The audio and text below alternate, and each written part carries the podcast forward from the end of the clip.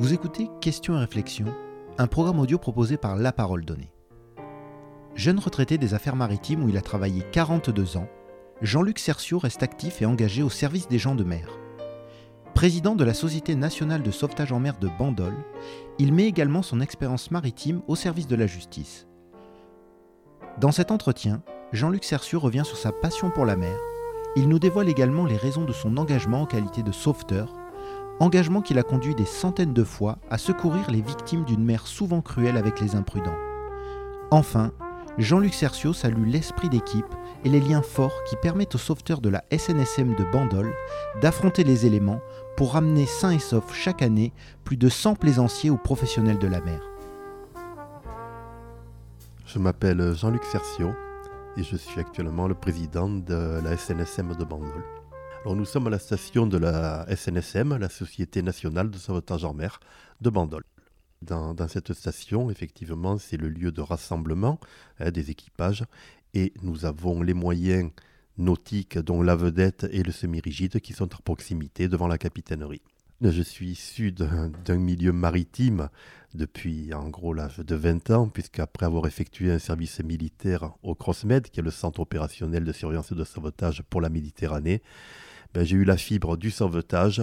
Et lorsque je suis arrivé à Bandol, affecté aux affaires maritimes, donc dans l'administration de la mer, eh bien, j'ai souhaité effectivement m'engager à la SNSM. Jean-Luc Cercio, quand avez-vous su que votre vie professionnelle aurait pour seul cadre la mer?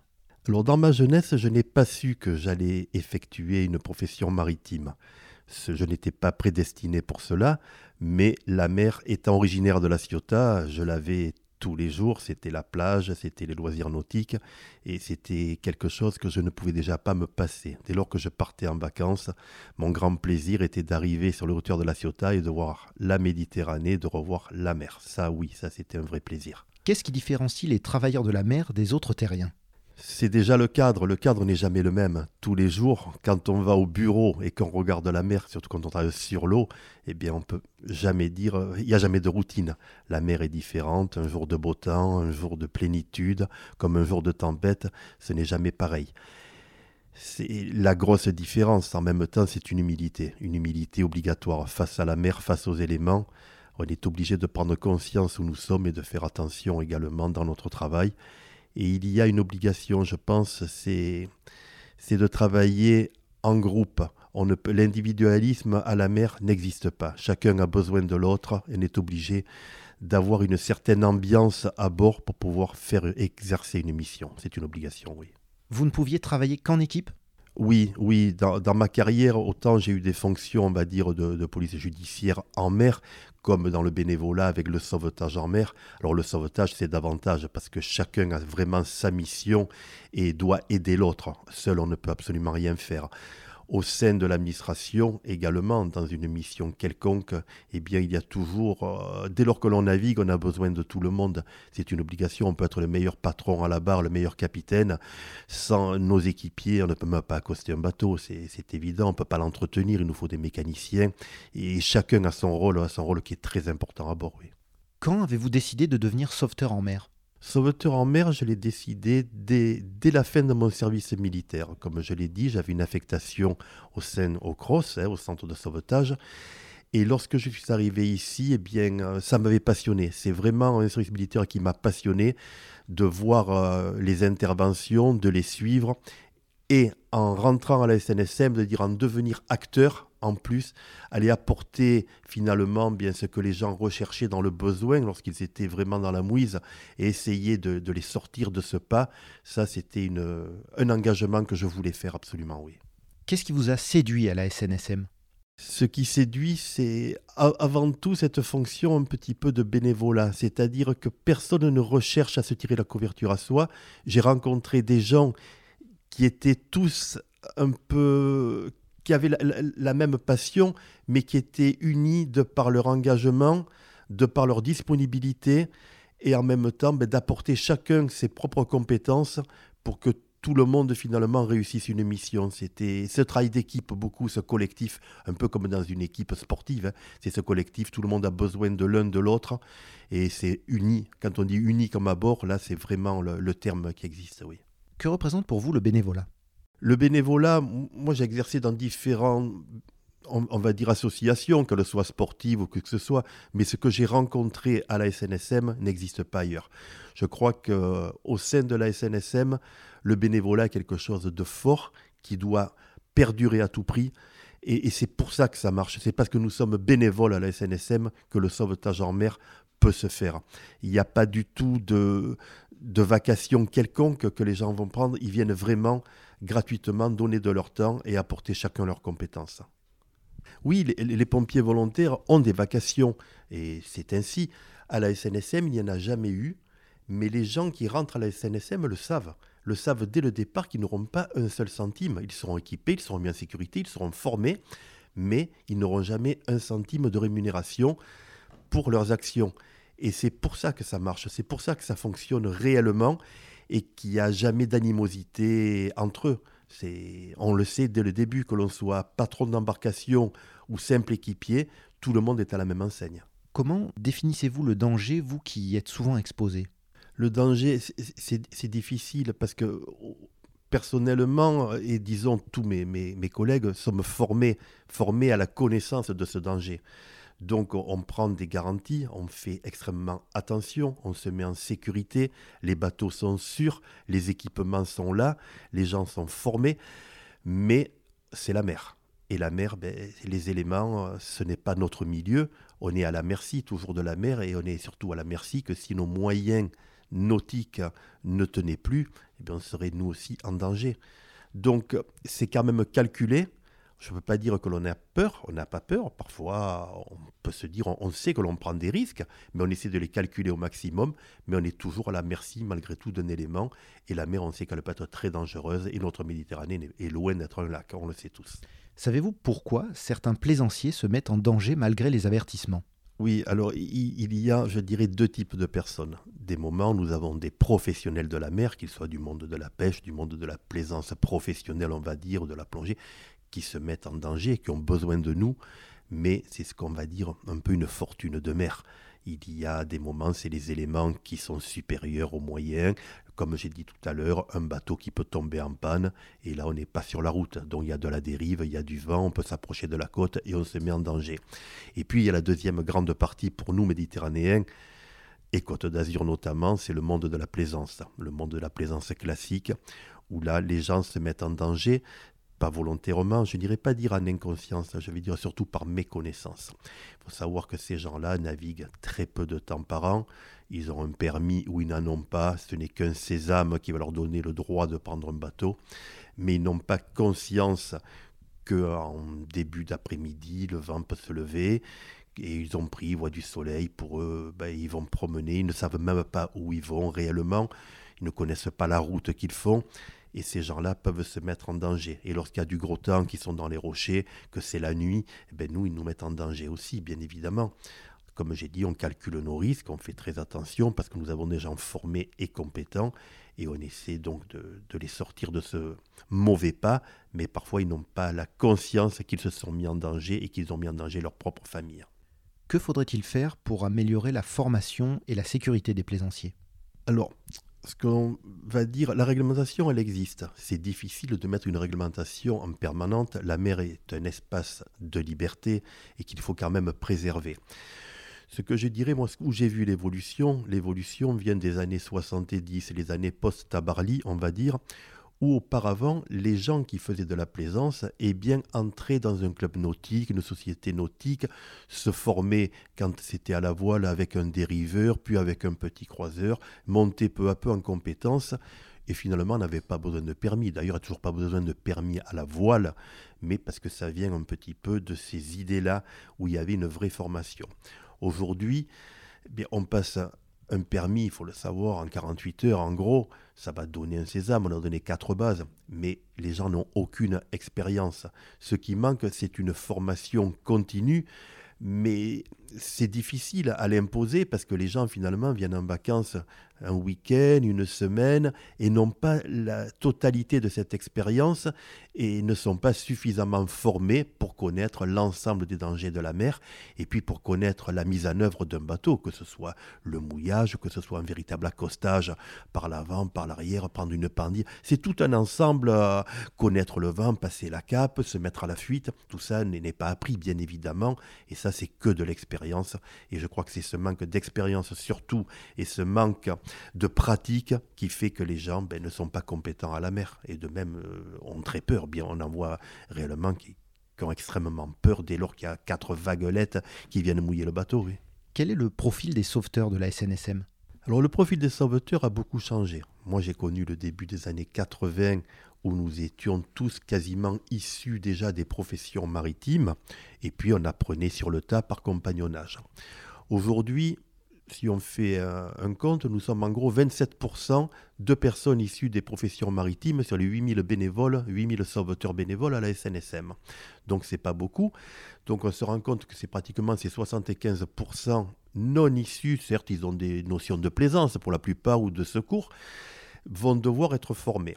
Donc ben, c'est ce qu'on s'attache aujourd'hui à la SNSM, puisqu'on a créé un pôle national de formation avec des qualifications qui sont de véritables qualifications professionnelles, tant d'équipiers de pont, puis d'équipiers conduite et navigation, puis de navigation opérationnelle, de sauveteurs, où ils sont tous formés aujourd'hui parce que justement, ils n'étaient pas issus de ces professions maritimes.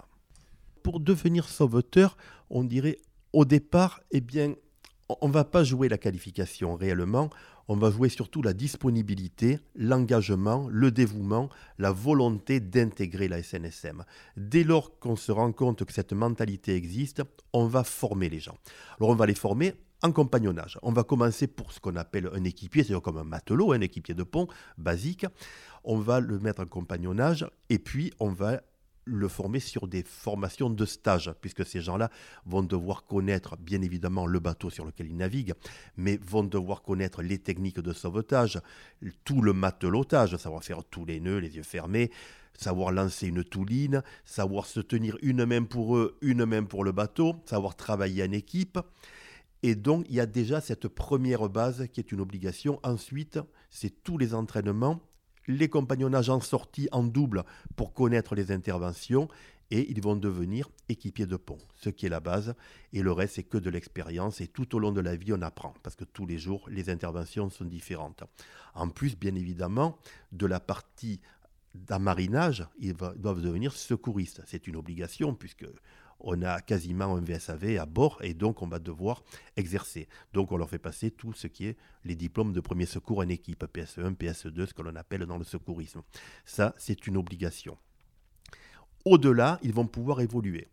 Donc soit comme chef de pont, soit comme radionavigateur, soit comme nageur de bord, soit comme plongeur de bord en fonction de leur qualification. Tout ça, ce sont des stages qui durent 4 jours, 5 jours, des semaines, et puis des entraînements, des entraînements de jour, de nuit, en permanence. Et pour les plus qualifiés, ils pourront devenir patrons d'embarcation, où là, ils vont à Saint-Nazaire, qui est le pôle national, et ils vont travailler de jour, de nuit, sur différents types de moyens pour apprendre la navigation opérationnelle et comment s'exerce un sauvetage en mer avec différents cas concrets. Mais tout le reste, avant d'être patron, ils vont devenir patron suppléant et sous on va dire le compagnonnage du patron, eh bien ils vont évoluer, évoluer pour à leur tour devenir un jour patron dès lors qu'ils auront les compétences acquises et que l'ensemble de l'équipage, on va dire, les aura adoubés parce qu'il faut aussi une mentalité pour être patron. Combien de sauveteurs travaillent avec vous à Bandol et sur quel secteur intervenez-vous? Alors à Bandol, dans le Var, nous, ici, nous sommes 35 sauveteurs opérationnels, puisque nous travaillons avec deux moyens sur la vedette, qui est une vedette hauturière de première classe que l'on appelle, où on embarque entre 6 et 8 systématiquement avec des fonctions donc pour chacun plus qui est accompagné d'un semi-rigide pour la zone côtière, un semi-rigide de 6,80 m qui va accompagner avec trois nageurs de bord, un patron et trois nageurs de bord systématiques prêts à se mettre à l'eau et équipés. Donc on embarque pratiquement à 9 minimum, entre 9 et 11 au niveau de Bandol. On a appareillé dans le quart d'heure du déclenchement du cross systématiquement et bien sûr H24 et tout au long de l'année. Donc ces 35 personnes sont toutes qualifiées, formées et disponibles.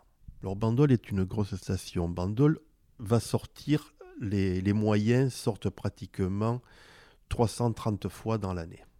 Donc on voit que c'est pratiquement une sortie tous les jours, puisqu'il y a les entraînements, il y a les formations, il y a les manifestations, et bien sûr il y a les opérations. En sortie d'opération, c'est pratiquement 100 à 120 opérations par an, opérations de sauvetage, que nous sommes déclenchées par le CROSS. Et les 80% de ces opérations se passent en saison estivale. L'été, on le sait, c'est parfois trois fois dans la journée, deux fois dans la nuit. L'hiver, c'est beaucoup plus calme. Quand même, c'est une à deux interventions par mois. Avez-vous gardé en mémoire des opérations de sauvetage qui vous ont marqué? Oui, il y, a plusieurs. Euh, personnellement, ben, maintenant, ça fait 42 ans, on va dire, que je suis à la SNSM, dont ces interventions, j'en ai, j'ai des interventions tristes, les interventions de récupérer des corps, des corps de collègues en plus que je connaissais, et professionnels. Ça, c'est des interventions qui m'ont marqué.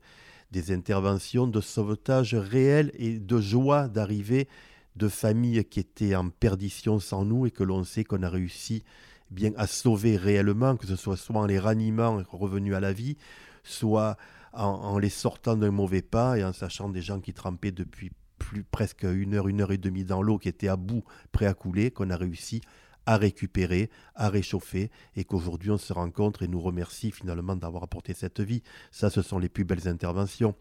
Et puis, oui, celles qui m'ont marqué, c'est ben, quand, l'intervention n'est pas réussie, que finalement on fait le maximum et puis que la personne ne revient pas à elle et qu'on sait que toute la famille là, parce qu'on est dans des moments de tristesse, qu'on est sur l'accident soudain et qu'on est dans la plaisance, qu'on doit être dans le plaisir et qu'au lieu d'arriver de faire une sortie de plaisir, eh bien c'est une sortie qui ruine une famille. Oui, ça c'est triste ça. Et puis j'ai des interventions de crainte et de peur, à quasiment ne se coucher, à casser le bateau, à essayer de rentrer tant bien que mal et à sauver tout le monde. Eh bien c'est parfois un exploit sportif de pouvoir ramener un bateau sur un moteur, sur un demi-moteur, et par du gros temps, et puis de ramener tout le monde sain et sauf au sein de l'équipage, c'est aussi quelque chose qui nous reste en mémoire, oui. Comment est financée la SNSM Alors là aussi, le financement est très particulier. Alors, il, au niveau national, parce que la SNSM est une indivise, on va dire au niveau national, c'est pratiquement 25% aujourd'hui de subventions, subventions d'État, subventions des collectivités, départements, régions, communes, et puis ben, c'est 75% que l'on doit aller chercher auprès de la générosité du public, des entreprises mécènes et principalement du donateur par un phénomène de collecte, aller demander aux plaisanciers, aux pratiquants de loisirs nautiques, aux commerçants, aux artisans, aux associations de nous aider pour pouvoir poursuivre cette noble mission. Alors, il faut savoir qu'en France, le, sauvetage est une obligation et est gratuit, hein, c'est régalien. Par contre, l'assistance, c'est-à-dire ce qu'on va appeler le remorquage d'un navire lorsqu'on le ramène à bon port, donne droit non pas rémunération, mais donne droit à dédommagement des frais engagés pour l'intervention. Alors il n'y a pas de secret, pour une vedette comme Bandol, c'est 650 euros de l'heure hein, en moyenne pour aller récupérer, remorquer un bateau, bien évidemment. C'est pris en charge par les assurances et c'est ce qui nous permet, nous également, ben, avec l'usure des remorques, changer l'électronique, etc. C'est l'entretien de notre bateau, puis avec les dégâts que l'on peut faire aussi, parce que le bateau souffre sur certains remorquages, et pour pouvoir euh, poursuivre son entretien. Que faudrait-il améliorer pour que la SNSM soit encore plus performante? Alors, l'amélioration, aujourd'hui, il y a eu d'énormes progrès. Moi qui ai connu, comme je vous disais, les années 80, où on partait à la mer quasiment sans équipement. On se mettait un polo avec une encre de marine et puis le reste, on était habillé en jean ou en n'importe quoi. Aujourd'hui, il y a de vrais équipements. Les sauveteurs sont équipés totalement en sécurité, qu'ils soient sauveteurs de pont, nageurs, plongeurs. On dirait des Robocop, mais c'est vraiment extrêmement bien en sécurité, ils sont équipés. Les bateaux sont performants. Aujourd'hui, on ne peut rien dire sur nos bateaux. Ce sont de vrais bateaux de sauvetage. Ce ne sont pas des bateaux de servitude améliorés, de plaisance ou quoi que ce soit, ou de travail professionnel. Ce sont de vrais bateaux de sauvetage construits pour le sauvetage, bien souvent autoredressables, tous insubmersibles, c'est du vrai bateau. Donc là-dessus, il y a eu un progrès énorme. La formation des équipiers, j'en ai parlé, ben, elle est devenue une vraie formation professionnelle, parce que s'ils sont bénévoles, ils ont de véritables qualifications professionnelles. Mais tout ça, ça a un coût, il faut le savoir. Et ce coût, ben, ce serait finalement dans notre communication qu'on essaie de faire un maximum, c'est que les plaisanciers, quand on voit le nombre de plaisanciers qu'il y a en France, eh bien finalement, c'est quoi? C'est 15% qui finance la SNSM, qui donne à la SNSM 15 à 20% maximum, parce que les gens ne savent même pas si la SNSM est une administration, si c'est les sapeurs-pompiers, si ce sont des militaires, et or ne savent pas donc que ce sont des bénévoles et une association d'utilité publique qui a besoin de dons, de financement pour pouvoir poursuivre cette noble mission. Qu'est-ce qui vous motive encore?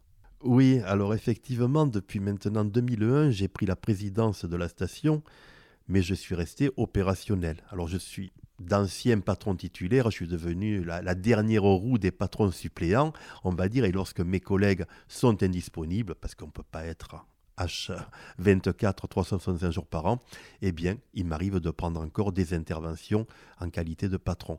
Oui, ça me motive parce que c'est une passion. Il y a toujours de nouveaux sauveteurs qui arrivent avec des mentalités, mais qui sont toujours les mêmes, ces mentalités de dévouement, de disponibilité, d'engagement, je dirais qui sont des valeurs, des valeurs humaines que je, retrouve que je trouve à la SNSM, que je ne trouve pas dans la vie active, dans la vie de la société classique aujourd'hui, faite d'individualisme. Là, il y a vraiment du collectif et tout le monde, on va dire, va à l'unisson pour réussir une mission de sauvetage. Et on le voit dans nos débriefings devant un verre quand on a réussi une mission. Eh bien, on se regarde et d'un simple coup d'œil, on sait qu'on a été bon et on sait qu'on a servi à quelqu'un aujourd'hui et que nous sommes des gens bien. Voilà, tout simplement, au moins, au moins pendant cette action. Au moins pendant cette action.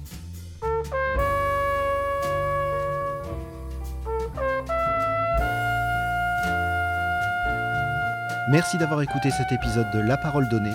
Vous pouvez nous suivre sur notre site et nos réseaux sociaux et nous soutenir via notre page Tipeee. À la semaine prochaine.